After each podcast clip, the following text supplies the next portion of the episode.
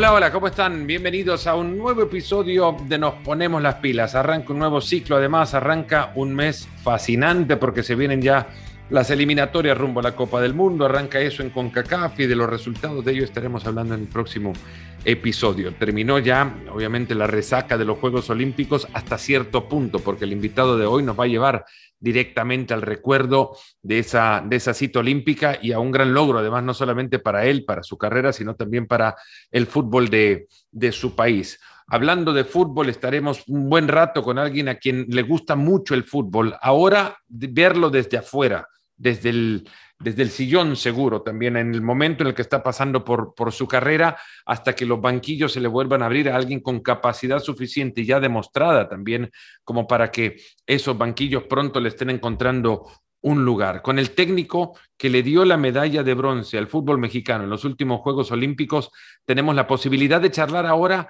en Nos Ponemos las Pilas. Hablaremos de justamente eso, de su gusto por el fútbol ahora. El fútbol le encanta jugarlo, le gusta todavía Jaime Lozano, del recuerdo que le dejó el partido de Pep Guardiola, una cicatriz imborrable, ya contará por qué además, el camino de la selección mexicana en ese torneo de los Juegos Olímpicos de, de Tokio ¿Qué es un entrenador ahora sino un tomador de decisiones?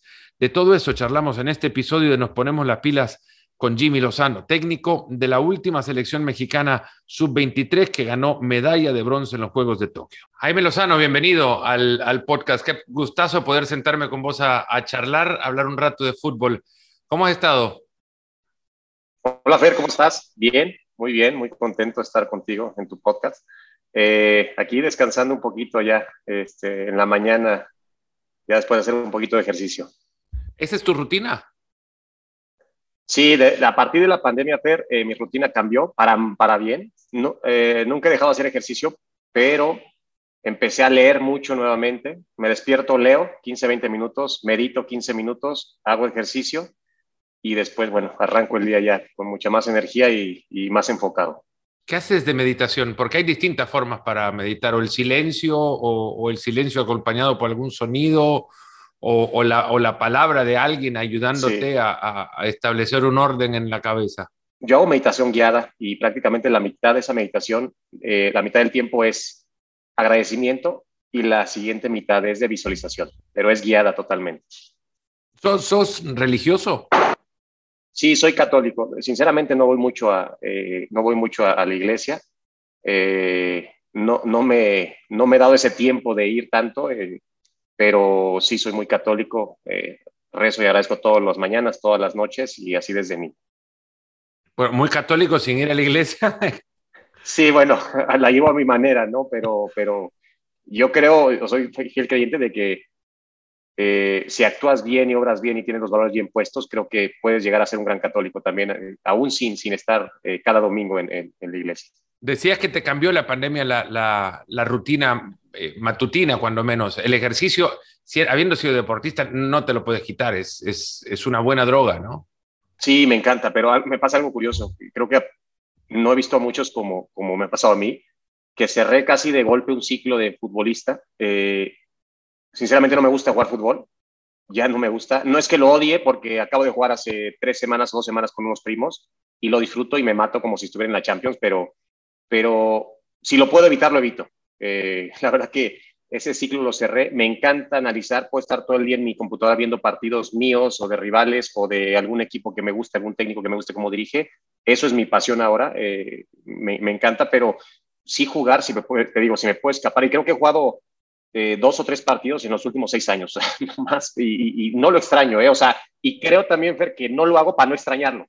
Pero ¿qué, qué, ¿a qué llamas partidos? Porque decís, acabo de jugar hace tres semanas con mis primos, o sea, ese, es, ese no es un partido, eso en realidad es... No, bueno, es, uno, es, un 11 contra 11, una cáscara, ¿no? 11 contra 11, tengo muchísimos primos, me invitaron, este, 11 jugamos contra otros 11 papás de otro colegio y en una cancha grande, donde jugaba Colibris, de hecho, este, no sé si recuerdas que hace muchos años en Xochitepec, en Morelos, de ahí es mi familia y ahí me invitaron a jugar un estadio que hay ahí y, fui. El otro que jugué fue uno Leyendas de Pumas contra Leyendas de América, que Ailton da Silva me jodió todo el mes, entonces no le puedo decir ya que no. Fui y después los pies, este, no me acuerdo de dónde fuimos a jugar, los pies dos meses no los aguantaba, ¿no? Entonces, pero no es solamente por los pies, es ya no me llama tanto la atención y creo que también es un poco para no seguir extrañando y, entrar en la nostalgia de lo que, de lo que algún día fue.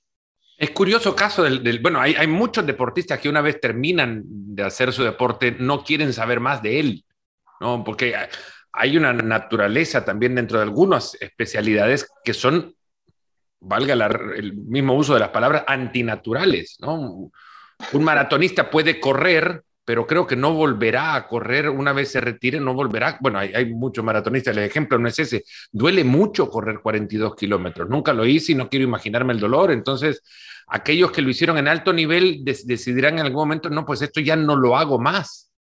¿no? Sí, totalmente, totalmente. A mí es que no me llama la atención ya, este, ni, dejo que me llame la atención, pero, pero digo, ver, verlo me encanta y puedo estar los fines de semana puedo estar pegado a la televisión todo el día, desde la mañana hasta la noche viendo fútbol y eso me apasiona y me encanta estar analizando, estar viendo, pero ya jugarlo eh, difícilmente, este, me encanta el tenis, verlo y jugarlo, me encanta el golf, verlo y jugarlo, pero el fútbol creo que ya lo he dejado eh, a un lado en el sentido de, querer practicarlo.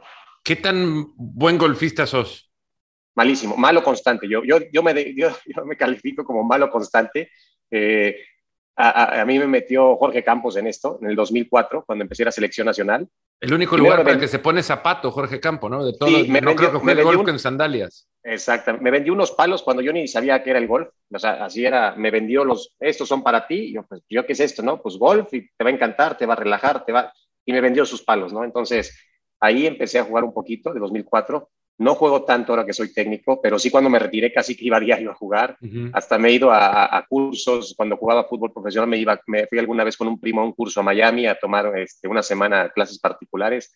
Me gusta, pero no soy bueno. O sea, me encanta, me la paso muy bien, pero no soy bueno. Esa generación de ustedes, curiosamente, salieron muchos golfistas, ¿no? Entre comillas, obviamente. Jorge Campos, Rafa Márquez, Jared, es, golfista constante. Aquí lo he visto, he visto por lo menos fotos. Después sabemos los que ponemos fotos de que jugando golf y ya la gente cree que uno juega golf todos los días, ¿no? Así es, sí, varios. Creo que agarró un auge muy importante el golf este, y, bueno, muchos intentamos jugarlo. Hablabas de tu familia antes, de tus primos. Eh, Para tener ya dos equipos ya es un montón de primos. Venís, Muchísimos. Venís de padre boxeador y madre actriz y vos saliste futbolista y le, escuchaba una entrevista que le hacían a tu madre durante los Juegos Olímpicos en la que decía, y me llamó muchísimo la atención, es que Jaime no tenía carritos, decía, solo pelotas. Sí, mira, mi padre, primero, soy hijo único del matrimonio de mis padres, después se separaron y mi, padre se volvió a casar, tiene otros hijos. Eh, y mi padre, por un problema del riñón, después de Juegos Olímpicos, deja, deja el boxeo eh, todavía va a la siguiente Olimpiada Múnich eh, como entrenador de mi tío, pero después de esto, este, el problema que tiene con el riñón, le tienen que quitar un riñón y él entra a la escuela de actuación también, a la, UNAM, me parece, y ahí conoce a mi madre. Entonces, los dos en, ahora son actores, mi madre toda la vida actriz. Eh, y sí, lo que decía mi madre es totalmente cierto. Yo con una, pelota, con una pelota era feliz y yo un carrito no me llamaba la atención. Cualquier otro, jugar a los bomberos, a los policías, a lo que me dijeras, no tenía sentido para mí. Todo le veía cara de, de, balón y, era salirme al garage después de la escuela todos los días a jugar solo hasta que, hasta que me pudieron inscribir en, un equipo. ¿Cómo, ¿Cómo son los Juegos Olímpicos en tu familia? Vos creciendo, a ver, yo soy, y la gente no le tengo que explicar esta historia, pero soy fanático del olimpismo eh, en mi casa el olimpismo no, no aparecía más que en alguna revista que había quedado guardada de mis hermanos fanáticos al fútbol, pero al olimpismo en sí no. Mis padres fueron aficionados al deporte, pero no deportistas en sí. En consecuencia, no es que tuviese cerca los aros olímpicos permanentemente. Creciendo en una, por lo menos con un padre que fue a unos Juegos Olímpicos como, como atleta y a otros como entrenador, imagino algo encontrabas en tu casa que tenía que ver con los aros olímpicos. Sí, la verdad que la nostalgia, el recuerdo que, tenía mi padre por esa participación en, México 68, pues me parece que siempre me marcó y, me di cuenta ya grande, ya grande, porque eh, lo intenté de jugador, pero como, como pasa en cada generación, normalmente esta generación sub-23 tienes que tener ya minutos para poder estar eh, considerado una selección sub-23, por lo menos en México, ¿no? Yo no tenía muchos minutos en ese entonces, no tuve la posibilidad de estar en los Juegos Olímpicos como jugador y después eh, era pues los recortes que tenía mi padre, las fotografías en la casa, cómo me contaba este, lo que había vivido, después como entrenador, todo esto. Y, te soy sincero, creo que a mí siempre los Juegos Olímpicos me gustaban más hasta que los mundiales. ¿no? El, fútbol es mi pasión, pero a mí también los Juegos Olímpicos y el deporte en sí me encanta. Y ahora que tuve la posibilidad de, de vivirlos, de participar de ellos, de estar en una vía olímpica, pues lo confirmo. Lo he dicho y creo que esta experiencia, perdón, están concitando y el Chile me, este, esta experiencia es, es, este, es sin duda alguna la más bonita que me ha tocado vivir como, como profesional. Ahora sos de profesión director técnico, ¿no? Eh, sí. Pero habiendo vivido, tu, habiendo, bueno, conocido un poco de tu carrera, conocido tu carrera, eh, y habiendo pasado por procesos como el de Atenas 2004, donde te corta Ricardo Lavolpe, el mismo técnico que te corta para el Mundial del 2006, ahora sos técnico y me pongo a pensar si la profesión en realidad no tendría que tener otra definición también, y no manager, ni coach, ni entrenador, ni director técnico, ni, ni seleccionador, sino tomador de decisiones. El tomador de decisiones de X equipo es tal, ¿no? Porque esa es la tarea que ustedes tienen que cumplir. Y ahora te tocó tomar decisiones también. Como alguna vez alguien tomó decisiones que te afectaron directamente.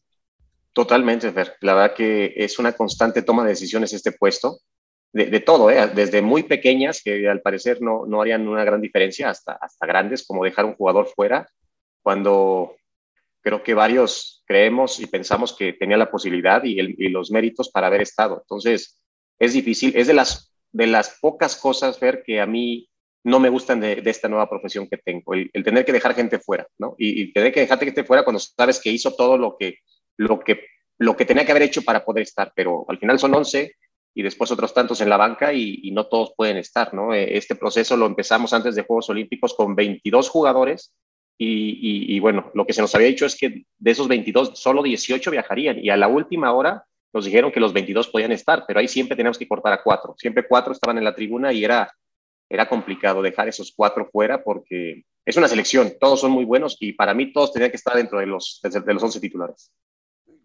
Habiendo pasado por el proceso y tomando, y habiendo tomado en algún momento también una decisión así, para dejar fuera a alguien, eh, ¿cómo te, cómo te anunciaron a vos que no ibas a Atenas, por ejemplo?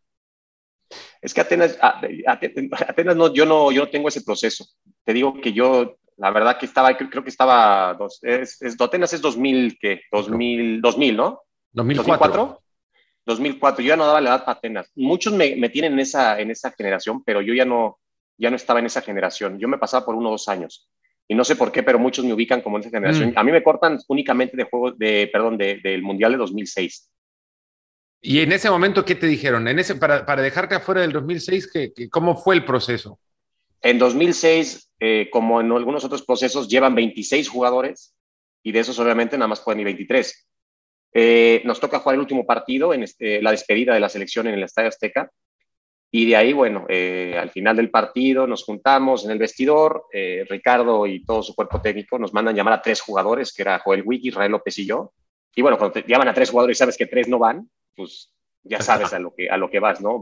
vamos a un vestidor que estaba al lado, que era el del cuerpo técnico, y ahí nos, las palabras exactas no las tengo porque de nada sirve recordarlas, pero, pero sí es este, que en este momento nosotros tres no, no íbamos a estar con el grupo. Sí recuerdo que nos ofrecieron ir con, el, con, con, eh, con todo el, el, grupo a ver los partidos, que, que podíamos ser parte del, del grupo, pero bueno, eh, hoy probablemente hubiera ido, hoy a mis 42 años, pero en ese momento pues uno quiere estar dentro de la cancha y, y la verdad que creo que tenía muchísimos méritos para poder participar y, creo que hubiera podido ayudar a mi selección.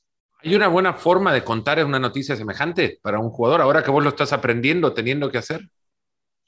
Mm, Fer, creo que lo mejor es, ser franco, pero no solamente en ese momento, sino durante todo el proceso, me parece. ¿eh? Y, el jugador difícilmente lo entenderá en ese momento, pero lo agradecerá, no siempre, pero a, futuro, ¿no? Que le hayas hablado con la verdad, que le hayas sido sincero, que, que trates de ser lo más justo, aunque para, para los que juegan vas a ser justo y para los que no, difícilmente lo serás. Una persona que esconde cosas regularmente en su vida difícilmente va a ser un buen entrenador, porque ese entrenador tiene que ser eh, aquel que te dice todo, que te deja todas las cartas sobre la mesa y expone todo, y deja todo abierto sin, sin, sin dejarte opción a, cuestionamiento, ¿no? Al final de la historia creo que la franqueza y la transparencia debe ser una de las grandes virtudes de un, de un seleccionador, tomador de decisiones, llamémoslo como sea.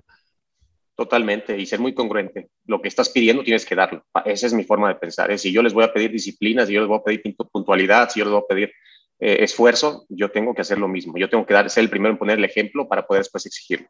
¿Cómo le decís a los jugadores entonces que el fútbol les tiene que gustar?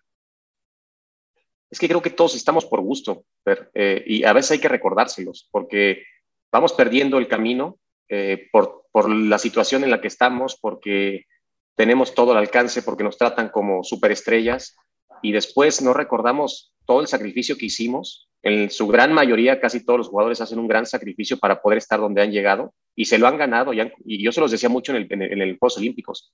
Los sueños se cumplen y, ese sueños, y esos sueños se cumplen. Para mí era ganar un oro, pero se lo recordaba porque todos eran ganadores por, haber, por el simple hecho de estar en un equipo de primera división y estar compitiendo en, en los Juegos Olímpicos. Entonces, yo les recordaba mucho eso, los sueños se cumplen, pero hay que tener los pies en la tierra, hay que ser ejemplares no solamente dentro de la cancha, sino también fuera, ¿no? Ser un, ser un, equipo muy, que, que, que, todos nos vean como ejemplar, que todos nos recuerden por eso, que nos llevemos una gran experiencia de todo lo que estamos viviendo.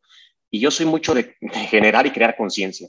Y esa conciencia es la que, a ver, nadie nació en cuna de oro, entonces nos ha costado tanto y tanta gente ha batallado y ha hecho más esfuerzo que nosotros y, y la vida no le ha pagado a lo mejor con ni siquiera un poquito de lo que tenemos nosotros. Entonces hay que valorar este momento, hay que aprovecharlo y, hay que aferrarse a la gran oportunidad de ganar una medalla. Siendo todos deportistas, claro, porque eran 11.000 los que, no en, no en todos en el mismo momento, pero los 11.000 pasaron en algún momento por la, la Villa Olímpica y siendo todos atletas y todos atletas olímpicos, además lo que habla ya del nivel que han alcanzado dentro de su particular disciplina, el fútbol es un sector privilegiado dentro del deporte por eh, la atención que acapara y en consecuencia el mercado que, condiciona y por resultado de eso eh, los recursos que genera.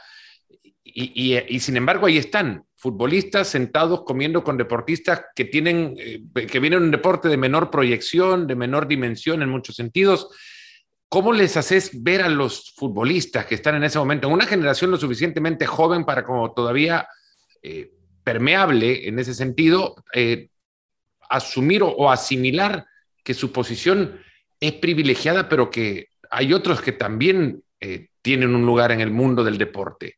que no, lo que no tienen quizás es un lugar en, las portadas de revistas o en páginas del, lamentablemente, páginas de la prensa deportiva. Sí, eh, creo que en eso nos ayudó mucho los refuerzos y en este caso Memo, eh, que era el, más veterano, ver el profesionalismo que tenía eh, a todos lados, llegando puntual, siendo ejemplar dentro, fuera de la cancha, cómo se comportaba. Y después veías otros atletas, los tenistas, por ejemplo, ¿no? que también son muy reconocidos, que yo creo que eran de los, si no, los más, de los más famosos de la villa, y los ves cómo se comportan algunos basquetbolistas, eh, y, los ves también pues con una sencillez, con un gusto, con, con, un agradecimiento de poder estar viviendo esta experiencia. Entonces, los nuestros creo que entendieron eso, no hubo ni siquiera que llamar la atención o hacerles ver lo que, en dónde estábamos y para qué estábamos. La verdad que creo que el grupo llegó muy enfocado, muy claro, con, con el objetivo muy clarito, y, por eso también la convivencia y el día a día fue bastante fácil y sano. Entonces, pero sí, sin preguntas, creo que el tener a Memo fue, fue algo importantísimo y sobre todo su figura y cómo se comportó a la altura en todo momento para, para poder guiar a todo, el, a, todo a todo el grupo. ¿Qué fue lo que más les impactó cuando entraron a la Villa, a la Villa Olímpica? ¿Qué, notaste? Yo recuerdo, por ejemplo, una de Bielsa en el 2004 que estaba nervioso al llegar a la, Villa Olímpica de Atenas porque obviamente había conformado un grupo lleno de muchos profesionales, algunos hasta consagrados, incluso en su joven edad, y tenía ese temor natural del desconocimiento de algún ambiente que él tampoco había vivido antes y cómo éste le podía impactar a sus jugadores, ¿no? Y de repente condicionar la participación de esa selección argentina en, en esos Juegos Olímpicos. Y notó que la integración fue inmediata en la Villa Olímpica, al punto que hasta habría querido quedarse más noches de las que se quedó, pero tenían que vivir en, otro, en otra ciudad. E, ese impacto a ustedes, ¿qué, qué les generó en, en, el primer, los primeros pasos de, de, estar dentro de una Villa Olímpica? Es que son tantas cosas, ver, el, fuimos de los primeros en llegar primero a, la villa y a Japón, y después llegamos y, el empezar a, eh, empezar a ver cómo el comedor enorme, cómo puedes comer tan bien en una villa y tan mal, o sea, el, grado de profesionalismo que debes de tener, en verdad. El primer día veníamos de un viaje de Hiroshima y todo, y dijimos, hoy coman lo que quieran, mañana comemos todos dentro de lo más sano posible. Este, no fuimos policías, pero sí nos sentábamos todos juntos para también este, generar ese, esa unión, estar todos ahí dentro de lo mismo. Y a, mí, a mí, sinceramente, ¿qué fue lo que más me impactó? Pues ver a las superfiguras caminar al lado de ti, sentarse al lado de ti. Eh, eh, de repente, yo te digo, todas las mañanas me paraba, leía, meditaba, me iba al gimnasio ahí y, ver a los cubanos en el gimnasio boxeando, preparándose para boxear, a las, a las, de, a las de voleibol, este, todas un 85 para arriba, este, a, los, a los corredores, cómo iba llegando la gente, cómo se iba llenando este comedor, a los tenistas, que yo soy fanático del tenis. O sea, el ver tanto deportista, tanta gente que le ha dedicado su vida al deporte y estar en, una competencia como los Juegos Olímpicos, para mí eso, el simple hecho de estar ya era impactante, ¿no? Ya era impactante ver tanta gente eh, usana, con, con, con, objetivos tan claros, eh, con, unas metas tan elevadas, para mí todo eso era, era, era muy, muy importante. Después nos pusieron a todos en el mismo edificio, los de fútbol, y estábamos tanto femenil como varonil, nos tocó, bueno, con Francia, que ahí estaba Guiñac, que lo, lo conocemos, nos conocía bien, entonces eh, ahí pude hablar un poco con, con, el entrenador francés también, pero todo era, todo era muy grato, muy, muy grato, la verdad que estuvimos muy a gusto, muy contento.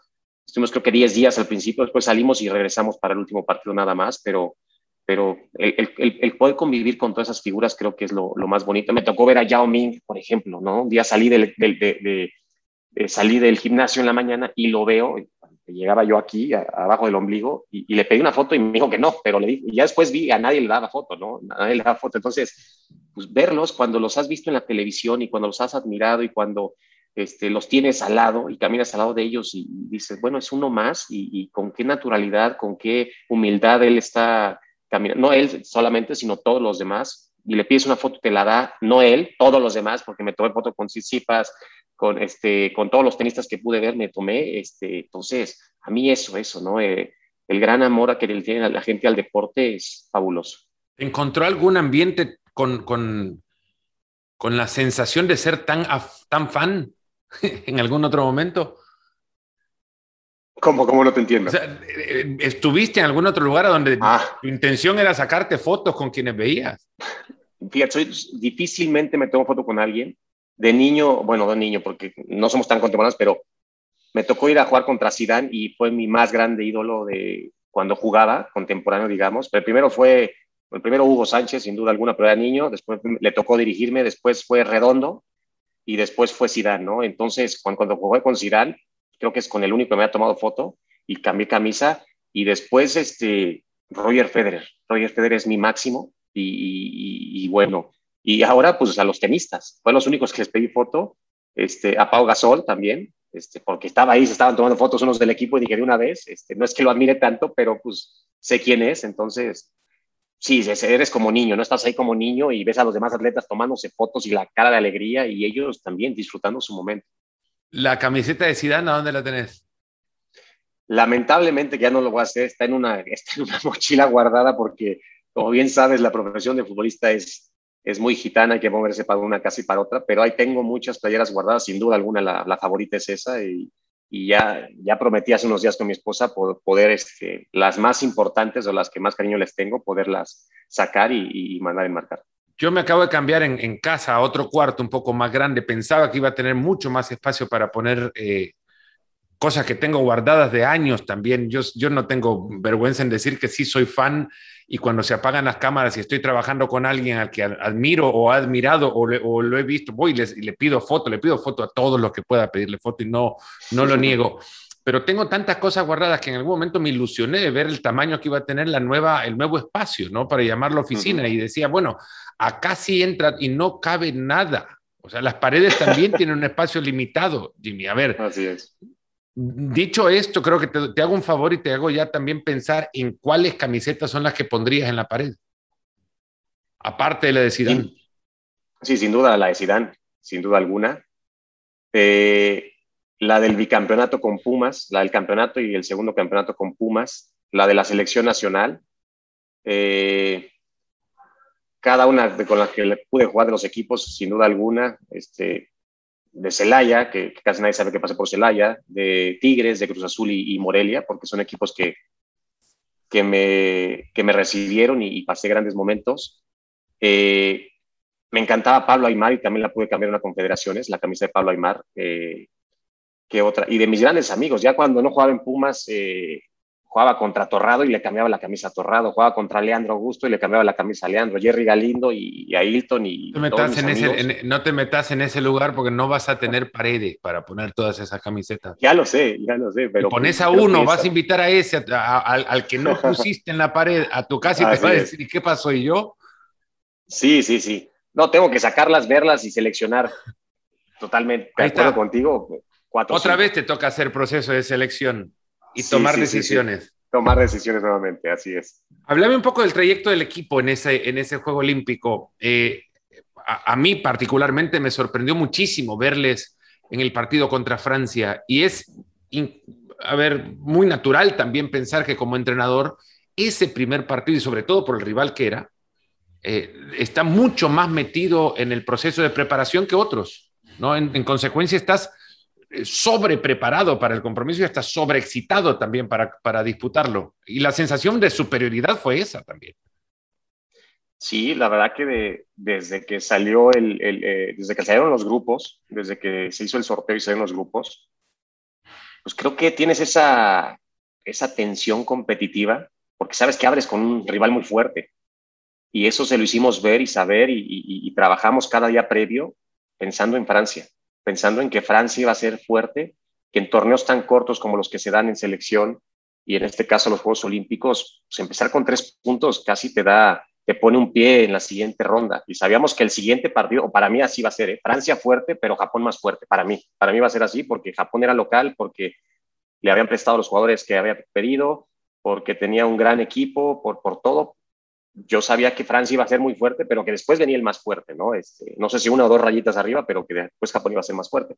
Entonces, eh, así nos preparamos para enfrentar al mejor Francia que, pudiéramos. Eh, tuvimos una gira, fuimos a Marbella, no con todo el plantel, pero fuimos y, la mentalidad era esa. Pues, juguemos como si fueran los franceses, como si fuera un torneo, tuvimos tres partidos, como si este fuera la fase de grupos de los Juegos Olímpicos y después eh, creo que al llegar al partido el equipo a pesar de que después con el grupo solamente tuvimos dos juegos, que uno fue Nashville contra Panamá y, fueron muy poquitos días de entrenamiento y el siguiente fue con un equipo de tercera o cuarta división en Japón, en Hiroshima, eh, creo que el equipo iba en ascenso. Yo notaba eso y veníamos en ascenso y eso vi también durante los Juegos Olímpicos. Cada partido íbamos, íbamos ganando en confianza, ganando unidad de juego y al final me parece que quitando un poco Francia con balón, perdón, con, a Brasil con balón, que creo que defensivamente fuimos, lo hicimos bien, pero con balón no fuimos tan claros. Creo que el equipo siempre mantuvo nivel y, fue incrementando ese, ese mismo nivel.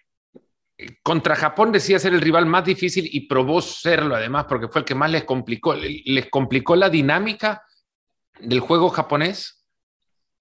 Contraria quizá a la que está acostumbrada el jugador mexicano. Eh, creo que creo que la mayor fortaleza de Japón también puede ser su mayor debilidad y es lo estructurados que son. ¿no? Sabíamos lo que nos iba a hacer Japón, sabíamos que nos venía a presionar, sabíamos que tienen mucha movilidad, que eran muy hábiles, que, que, juegan mucho de primera intención, que se asocian bien y que la gente de arriba era muy, muy desequilibrante. Sabíamos que cuando robaban iba a atacar rápido y nos lo hicieron 20 minutos y, y solucionaron el partido prácticamente porque no pudimos ya darles alcance. Creo que el equipo cambió la actitud después de esos 20 minutos, emparejó el partido, eh, más con, con, con, ganas, con deseos que, con buen fútbol. Y, y, al final eh, yo me esperaba un partido mucho más cerrado y ellos, te digo, lo resolvieron muy rápido por equivocaciones nuestras. El primero es una gran jugada de ellos que no llegamos a, a defender al manchón penal un centro que sabíamos que venían ahí, que normalmente Cubo o Doan llegaban a esa zona, y el segundo es una pérdida de balón eh, donde en un bar nos marcan un penal que creo que sí era de, César Montes y con 2-0 en 6, 8 minutos, pues en estos partidos con rivales tan fuertes creo que es complicado darle la vuelta.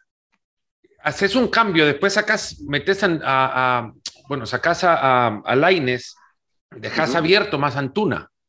Sí. Eh, ¿con qué intención? Uno la puede interpretar sencillamente, pero ¿con qué intención y sobre todo por qué contra ese rival, contra Corea?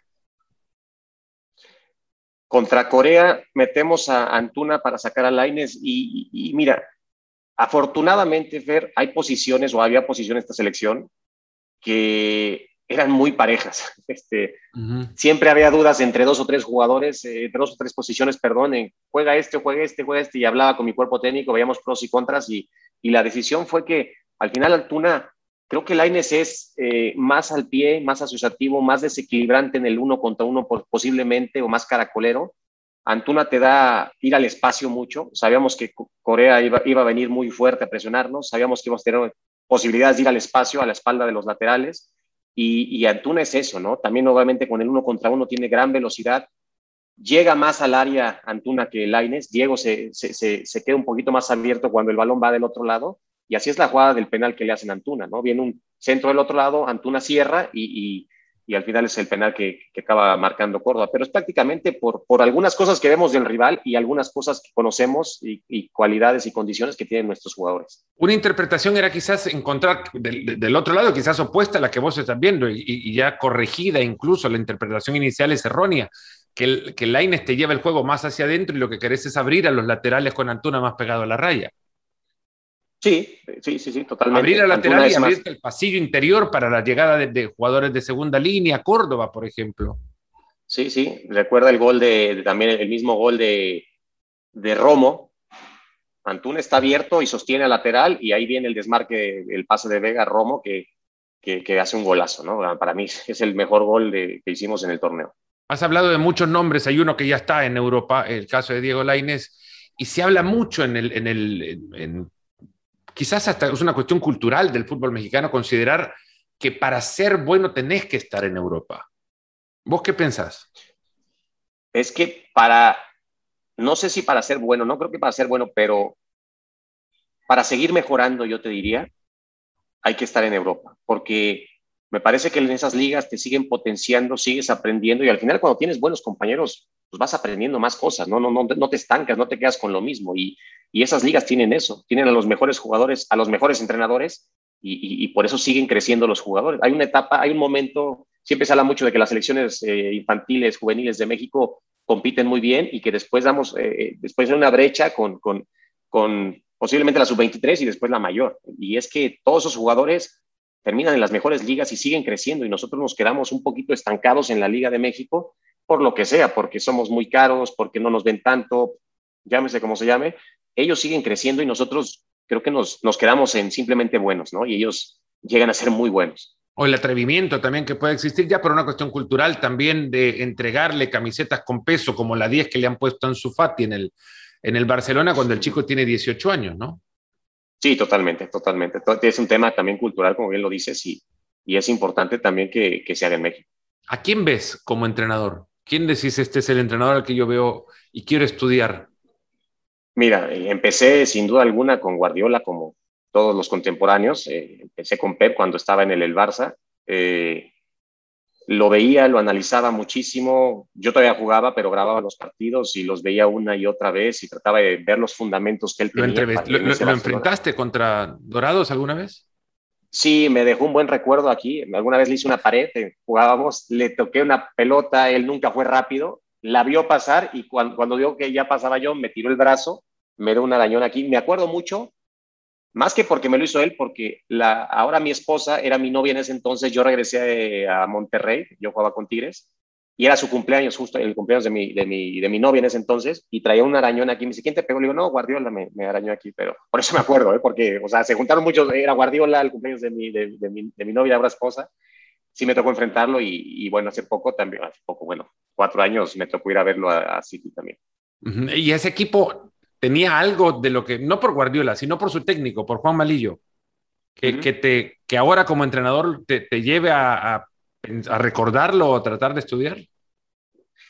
Fíjate que en ese momento yo ni siquiera sabía que iba a ser entrenador y no lo seguía tanto, o sea, yo, yo me ocupaba un poquito traté de ser siempre estudioso, pero no, no analizaba como ahora. Ahora, mira, me pasa, te decía al principio que casi no juego fútbol, pero ahora que juego digo, qué fácil es el fútbol, ¿no? Pero lo sé ya 10 años retirado, ¿no? Entonces, este, no lo analizaba tanto, ahora he visto mucho más a Juanma, sin duda alguna, con, sus equipos he descargado partidos y sí, sin duda alguna que él tenía una claridad dentro de ese juego posicional que, pocos o nadie tenía en ese, en ese momento. ¿Te gustaba el fútbol cuando jugabas? Ahora te gusta dirigir. Eh, ¿Ves más fútbol hoy? Muchísimo más, muchísimo. O sea, puedo estar todo el día y casi que estoy todos los días viendo fútbol. Y te, y te decía, bueno, Pepe es uno de los que veo a muerte Klopp me encanta, Klopp desde el Dortmund me gustaba mucho, me gustaba más Pep, ahora creo que ha adaptado algunas cosas que, hace Klopp eh, a mi idea de juego. Eh, sin duda Tuchel, este, Unai, o sea, hay otros varios, ¿no? Pero creo que esos dos, el mismo Pochettino, pero esos dos creo que son los principales. Era el, surgir de, Pep Guardiola y su idea, en realidad la idea de retomar ideas antiguas para reflotarlas y llevar el fútbol a este grado de sencillez que ahora ves como, como entrenador, convirtió a muchos en dogmáticos al juego de, Guardiola, eh, técnicos que no tenían jugadores ni tienen jugadores para, para jugar como, como Guardiola, quieren salir jugando con dos picapiedras en el fondo y terminan hundiéndose y hundiendo hasta un momento arrastrando la idea al piso, ¿no? Eh, con el tiempo ya han dejado de ser y, hay muchos técnicos que han dejado de ser dogmáticos y creen que la salida de la pelota es eh, incuestionable, ¿no? Y, como idea irrenunciable a la misma. Eh, ¿Notas que mismo Guardiola ha cambiado en ese sentido? Creo que ha evolucionado y cada, cada, no sé si cada torneo, pero sí cada año él va aumentando o agregando algo a su idea de juego. Eh, y comparto, ¿eh? hay veces que yo, lo hago mucho con mis, con mis jugadores. A mí me gusta salir jugando, pero nunca los voy a obligar a hacerlo. Si ustedes no lo tienen claro porque no entrenamos lo suficiente, porque no tuvieron opciones, porque no vieron los apoyos correctos, están en todo su derecho de buscar una opción larga, ya sea el espacio con, con el delantero, es para que aguante y, descargue de frente. Eso lo hicimos mucho en el preolímpico, porque tenemos a Henry, que es un buen delantero, que aguantaba bien, que nos daba aire, pero, y aparte en selección no tienes tanto tiempo para, para entrenar, ¿no? Pero yo comparto, hay veces que uno quiere, es muy romántico y quiere imitar a, sus ídolos, pero hay veces que no tiene los jugadores y el mismo Pep lo dice, ¿no? Yo soy muy bueno porque tengo a los mejores. Este, en alguna ocasión mi esposa hizo algún video de, mi hijo Luca tiene autismo y fue a hacer un video con ellos al Bayern y le preguntaba a mi esposa Pep, le dice, oye, mi esposo es entrenador, va empezando, está en la sub-20 en Gallos, ¿algún consejo que le des? y le dijo que tenga los mejores jugadores. Ese es el mejor consejo que le puedo dar, ¿no? Si él tiene los mejores jugadores, va a ser el mejor entrenador. Entonces, pues, es eso. A veces no tienes a los jugadores para desarrollar tu idea de juego tal cual la quieres desarrollar. Hay que darles ciertas herramientas y después también ellos tienen que, tienes que enseñarles a tomar ciertas decisiones. Eso, la toma de decisiones sobre todo es, eh, eh, eh, es lo que marca muchas veces a, los buenos jugadores de los... En el nivel top, digamos, el nivel profesional, todos son buenos. Nosotros tenemos, la, y digo nosotros para generalizar la, la mala costumbre de ya de, etiquetar incluso hasta groseramente algunos jugadores como malos, y no son malos, ¿no? Regularmente lo que hacen es que toman menos buenas decisiones. Así es. Y con mayor frecuencia, ¿no? O toma, yo, yo creo que o toman buenas decisiones pero las ejecutan mal. Yo creo que los buenos jugadores son aquellos que toman mejores decisiones y también las ejecutan bien. Para mí es eso, ¿eh? un gran jugador es el que toma mejores decisiones y las ejecuta bien, porque a veces tomas una buena decisión pero la ejecutas mal. Yo veo en la Liga de México y, me enfoco mucho en eso porque yo creo que yo era bueno y me gustaba, los centros, los, cuando se entran los extremos, los laterales, digo, es increíble la cantidad de malos centros que, hay en México, ¿no? Este, todos quieren ponerle exactamente en la cabeza y, la mandan al otro tío de esquina, digo, es increíble, ¿no? Como no tomas otra referencia o por delante del defensa para que llegue o media altura para que, o sea, otra cosa, pero todos quieren ser tan precisos y acaban, y, a, veces toman una buena decisión, pero el, golpeo es, es, pésimo, entonces a veces la decisión es buena, pero, pero la ejecución es muy mala. Este tiempo que te has tomado ahora es tiempo de estudio, evidentemente. ¿Cuánto tiempo puede durar? ¿Y cuánto tiempo puedes aguantar en este proceso?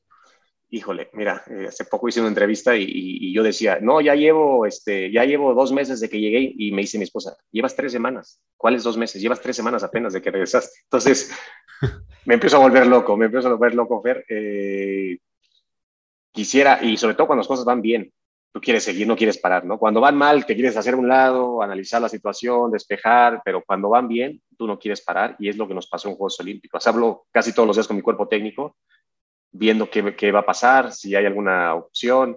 todo esto, entonces no sé cuánto, pero sé que no mucho. Este, es tiempo de, seguir aprendiendo, de seguir creciendo. Estoy terminando una certificación de coaching, estamos por, eh, nos íbamos a ir a, Inglaterra a ver fútbol, a, ver entrenamientos, está cerrada la, frontera, casi seguro vamos a ir a España a finales de, de, este mes, a ver Champions, a ver fútbol, a ver entrenamientos, a ver todo lo que podamos y a seguir aprendiendo. Es lo que más me gusta hacer y, y también me mantiene distraído. Se vienen las eliminatorias, Jimmy, para cerrar. ¿Cómo ves a, bueno, cómo ve el panorama general en CONCACAF? Pues dos equipos muy fuertes, que siempre las eliminatorias son difíciles porque eh, ir a esos países centroamericanos y obviamente los del norte, pues siempre tratan de sacar ventaja. No siempre futbolísticamente, pero sí con, con algunas otras cosas, físicamente, este, con más fuerza, eh, con, otras, con otras situaciones. Creo que sí, México y Estados Unidos tendrán una leve ventaja. ¿Por qué lo digo? Porque creo que son los equipos que más jugadores tienen a un buen nivel. Y ahora que son tres partidos por fecha FIFA, pues me parece que el descanso, la recuperación, no te va a dar para jugar con el mismo equipo los tres partidos. Entonces, mientras mejores jugadores y más tengas a un gran nivel, tendrás esa cierta ventaja para poder competir este, en estos tres encuentros. ¿no? Entonces, esa ventaja yo le doy a México y Estados Unidos, además de que, bueno, sin duda alguna son los, los más fuertes de la zona nuevamente. Sí, mira, la verdad que muchas gracias por el tiempo que nos has dado. Eh, éxitos en la siguiente etapa, en el paso que viene y, pues a, disfrutar este proceso también de, o este periodo de, aprendizaje que es, otra, es otro paso más en el proceso de crecimiento como entrenador. Seguro, Fer, un placer haber estado contigo. Ya te lo dije allá en la villa que nos, que nos encontramos. Soy un, un fan tuyo y bueno, también todo el éxito. Ahí estamos al pendiente de todo lo que hagas. Y hasta acá llegamos, esperando que hayan disfrutado de este episodio de Nos Ponemos las Pilas. Será hasta el próximo. Se cuidan un montón y un fuerte abrazo.